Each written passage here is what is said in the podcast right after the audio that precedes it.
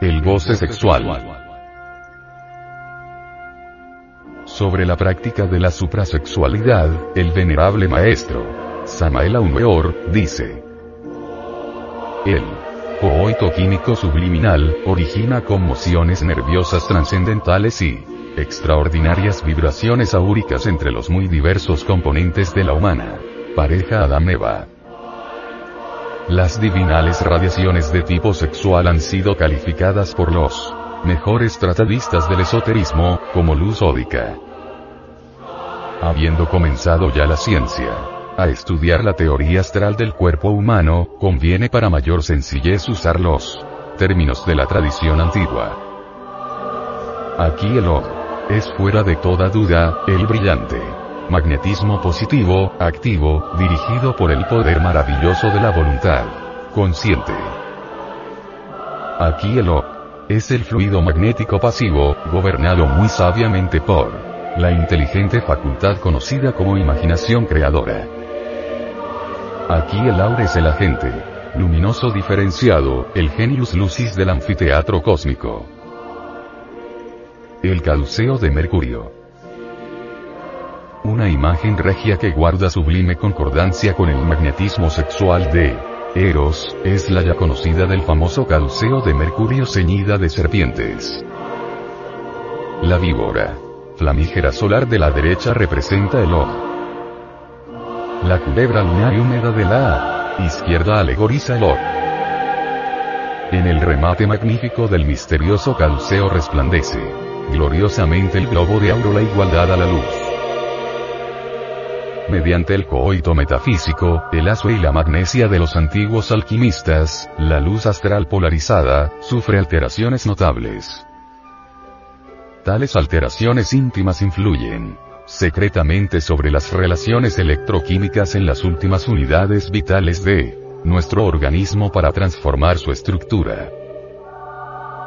Waldemar dice, cuando los químicos nos dicen que la totalidad de los biocatalizadores de un organismo aparece como un sistema ordenado de inferiores factores teleocausales, que se hallan bajo la legalidad de la vida, o sea al servicio de los superiores objetivos del organismo, no resulta difícil comprender que la formación de emociones internas, reflejos o impulsos, depende de los factores radiocausales del aura.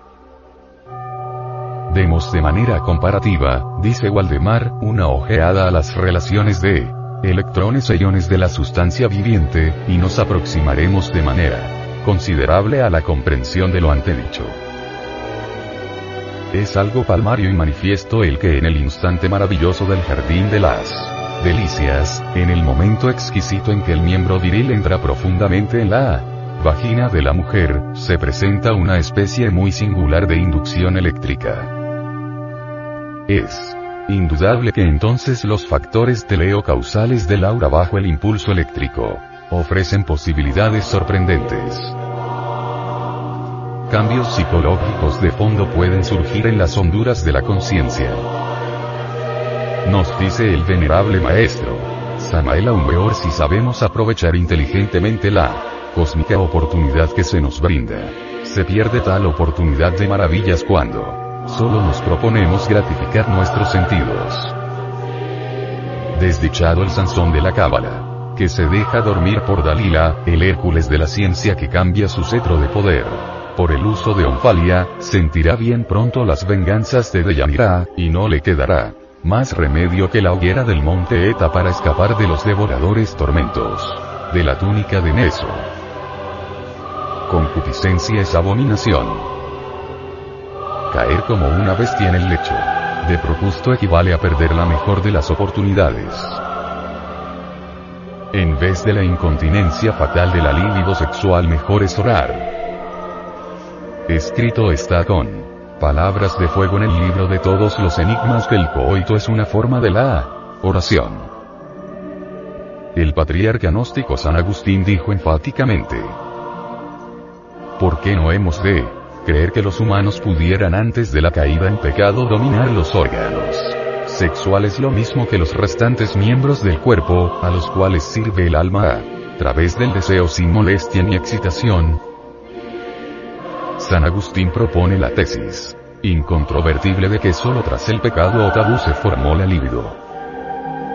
Agitación despótica, o arbitraria carnal o instinto, potencia sexual incontrolada. Tras el pecado, la naturaleza, que antes no se avergonzaba, sintió la libido, se percató y avergonzó de ella, porque había perdido la fuerza soberana que originariamente ofrecía a todas las partes del cuerpo. El secreto de la felicidad del Dios íntimo de cada criatura consiste en la relación de Él consigo mismo. El propio estado divinal es fuera de toda duda el de la dicha suprema, un deseo y goce sexual que permanecen invariables en eones, y que proceden de la relación de la divinidad consigo misma. En último extremo, los siete cosmos que resplandecen gloriosamente en el espacio infinito, se enlazan sexualmente. ¿Por qué? ¿Habría de ser una excepción el microcosmos hombre? Él y ella, el varón y la mujer, siempre se adoran. El goce sexual es pues un derecho legítimo del hombre y deviene como ya dijimos, de la relación de la divinidad consigo misma. Con otras palabras enfatizaremos la realidad trascendental diciendo, el goce sexual es terriblemente divino. San Alberto dice, el hombre espiritual debe dirigir el comercio carnal a un objetivo moral, y que una función de la sexualidad basada solo en el placer de los sentidos pertenece a los vicios más infamantes. ¿Qué nos dice el venerable maestro? Samael Aumeor, sobre el amor entre el varón y la mujer, en estos instantes resulta oportuno recordar que aquellos troncos o tablas de la ley donde Moisés escribiera por mandato de Iodebe los preceptos luminosos del Decálogo, no son sino una doble lanza de las runas, sobre cuyo significado fálico debemos meditar profundamente. El amor es el fiat lux del libro de Moisés, el gran desiderato cósmico sexual, la ley divinal para todos los continentes, mares, mundos y espacios. El Sahaja Maituna, la sexo yoga, es el fundamento diamantino y eternal del fiat luminoso y espermático del primer instante. Es incuestionable que si empuñamos valerosamente la lanza sexual de Eros con el sano propósito de reducir a polvareda cósmica en sucesivo orden a cada uno de los variados elementos subjetivos que llevamos dentro, los yoes inhumanos como la ira, el orgullo, la codicia, la envidia, la lujuria, la pereza, la gula, etcétera, etcétera. Brota entonces la luz. Dentro de cada uno de esos variados y pendencieros yoes gritones que personifican a nuestros errores de tipo psicológico existe sustancia, esencia anímica. Así como el átomo el ser fraccionado libera energía, así también la desintegración total de cualquiera de esos variados yoes infernales libera esencia, luz. Debemos, pues, fabricar luz. Hacer luz. Luz, más luz. Gritó Goethe con todas las fuerzas de su alma momentos antes de morir comprensión es básica en psicología trascendental mas es obvio que no es. Todo, necesitamos eliminar. En Devi Kundalini, Dios Madre, la serpiente ignia de nuestros mágicos poderes, está la clave. No es posible eliminar yoes diablos. Defectos psicológicos, sin el auxilio de Devi Kundalini, tú lo sabes.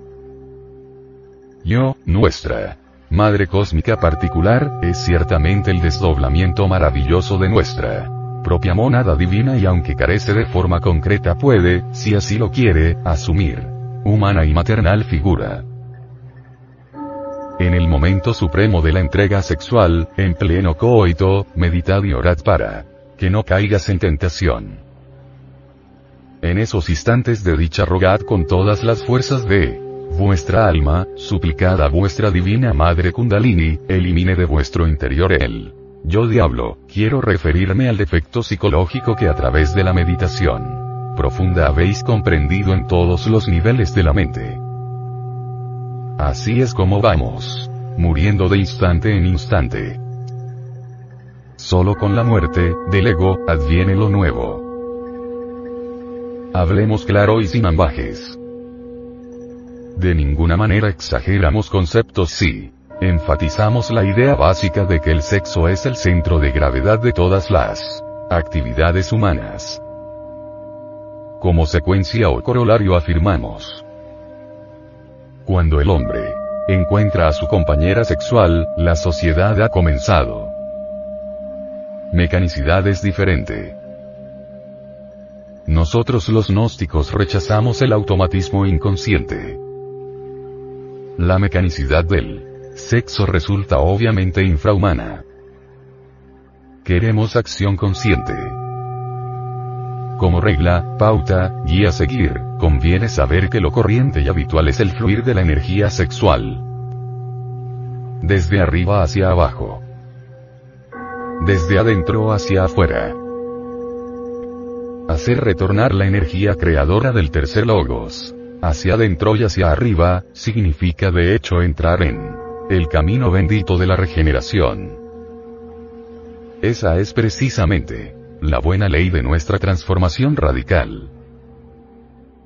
Transmutar la libido en energía creadora, lo que llamaron los alquimistas de la Edad Media. Convertir veneno en medicina, es lo mejor. El sexo es la piedra bendita que el patriarca Jacob, vivísima reencarnación del ángel Israel, ungiera antaño con aceite sagrado. Petera iniciática de los colegios esotéricos. Piedra filosofal de los viejos alquimistas medievales. Piedra de tropiezo. Y roca de escándalo, como otrora dijera el hierofante Pedro Opatar. No está de más en este capítulo transcribir con paciencia infinita y profunda serenidad, el texto auténtico de Wolfram de Schembach relativo a la expresada piedra. Esos héroes están animados por una piedra. ¿No conocéis su augusta y pura esencia? Se llama lápiz electrix, magnes. Por ella puede realizarse toda maravilla, magia. Ella, cual el fénix que se precipita en las llamas, renace de sus propias cenizas, pues que en las mismas llamas, remoza su plumaje y brilla rejuvenecida más bella que antes. Su poder es tal, que cualquier hombre, por infeliz que en su estado fuera, si contempla esta piedra, en vez de morir como los demás ya no conoce la edad, ni por su color, ni por su rostro. Y sea hombre o mujer gozará de la dicha inefable de contemplar la piedra por más de 200 años.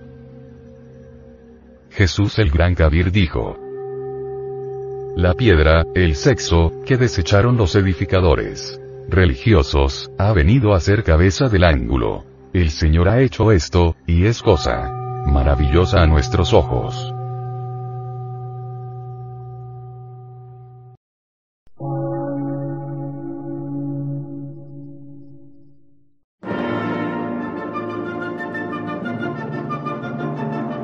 Emisora, gnóstica, transmundial. Por una nueva civilización y una nueva cultura, sobre la faz de la Tierra.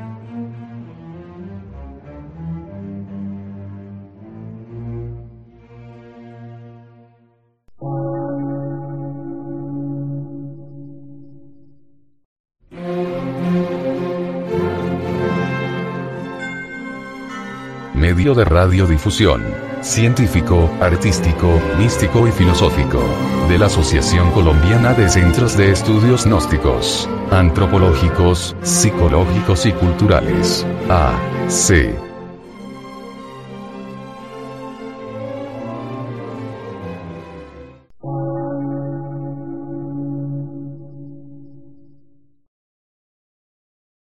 Lectura en movimiento. Difusión sin fronteras.